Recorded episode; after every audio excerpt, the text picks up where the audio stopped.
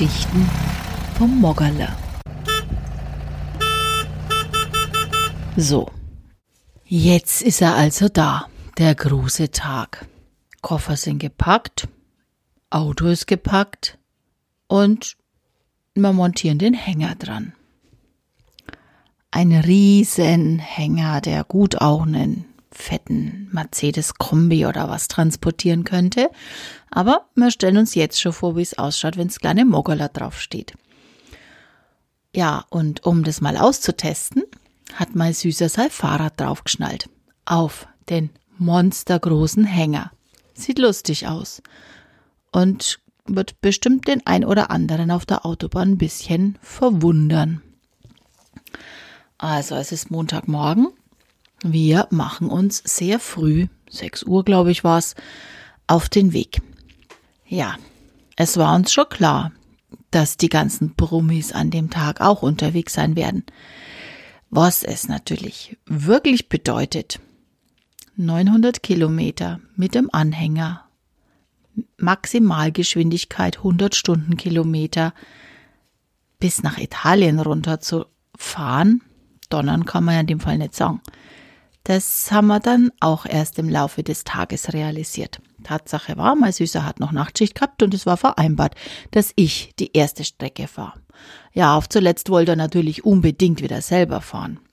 Aber ich konnte mich durchsetzen. Er hat gesagt, nix da, du hattest Nachtschicht, es war eine verdammt anstrengende Fahrt, weil du ausgebremst wirst, du schläfst, ich fahr.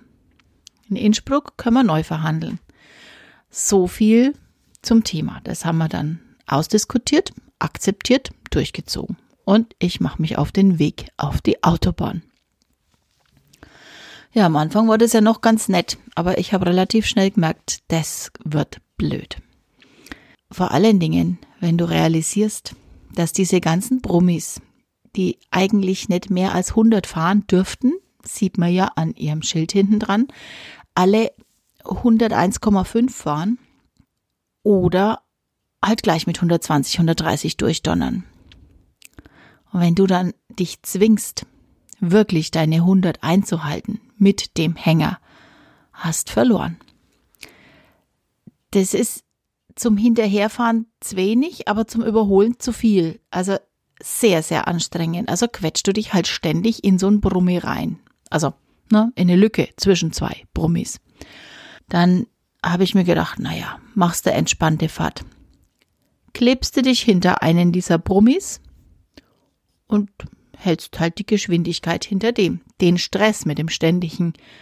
Kann ich überholen, kann ich nicht überholen? Ist er zu schnell? Er ist zu langsam? Nein, er zieht jetzt wieder an, weil es ihm nicht passt, dass er von einem Hänger überholt wird.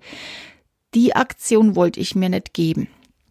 Ich habe allerdings relativ schnell gemerkt, das funktioniert so nicht äh, ja, irgendwie fahren es dann halt doch so unberechenbar und dann werden es auf einmal langsamer und dann, ja, es war nicht grad schön. Also ich war gezwungen, in vielen Fällen dann doch auszuscheren und zu überholen. Blöd war halt bloß. Wenn hinter dir ein schnelles Auto kommt, so ein ganz klassischer PKW mit ziemlich vielen Pferdestärken unter der Haube, wenn der sieht, dass du einen Hänger dran hast, wird schon mal prophylaktisch die Lichthube angeschmissen aufgefahren, natürlich so und so. Und somit zwingt dich dieses Auto einfach mal ein bisschen Gas zu geben und halt doch auf 110, 120 hochzufahren. Und ich muss ehrlich sagen, mir ist es ja seitdem ich mit meinen Renault 5 und Renault Clios aufgehört habe, nicht mehr so extrem passiert. Damals kann ich mich erinnern, hat mich das auch immer aufgeregt mal von vornherein gar nicht abwarten, wie sich der andere verhält. Einfach mal, kleines Auto, du bist der Kleine, du musst weg. Ja, egal, ob ihr mir jetzt in Luft auflösen müsst oder ob wirklich eine Lücke da ist. Und da muss ich sagen, das hat mich schon gescheit geärgert und ich finde, es wird immer schlimmer und da werden die Autofahrer leider immer aggressiver. Ich fahre ganz schnell. Ich fahre auch ganz schnelle Autos. Aber das ist der Moment, wo ich mir denke, eigentlich gehört die Geschwindigkeit per se mal gedrosselt. Wenn die Typen nicht wissen, wie sie sich anständig aufzuführen haben im Verkehrsfluss, dann runter mit dem PS-Zahlen. Oder einfach deckeln. So ein Seiteneinwand. aber es ist schon sehr auffallend gewesen.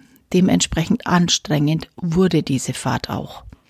Naja, irgendwann, so nach, ich glaube, 14, 15 Stunden sind wir dann doch angekommen an unserem Ziel. Und dann waren wir da. Und sofort war natürlich alles weg.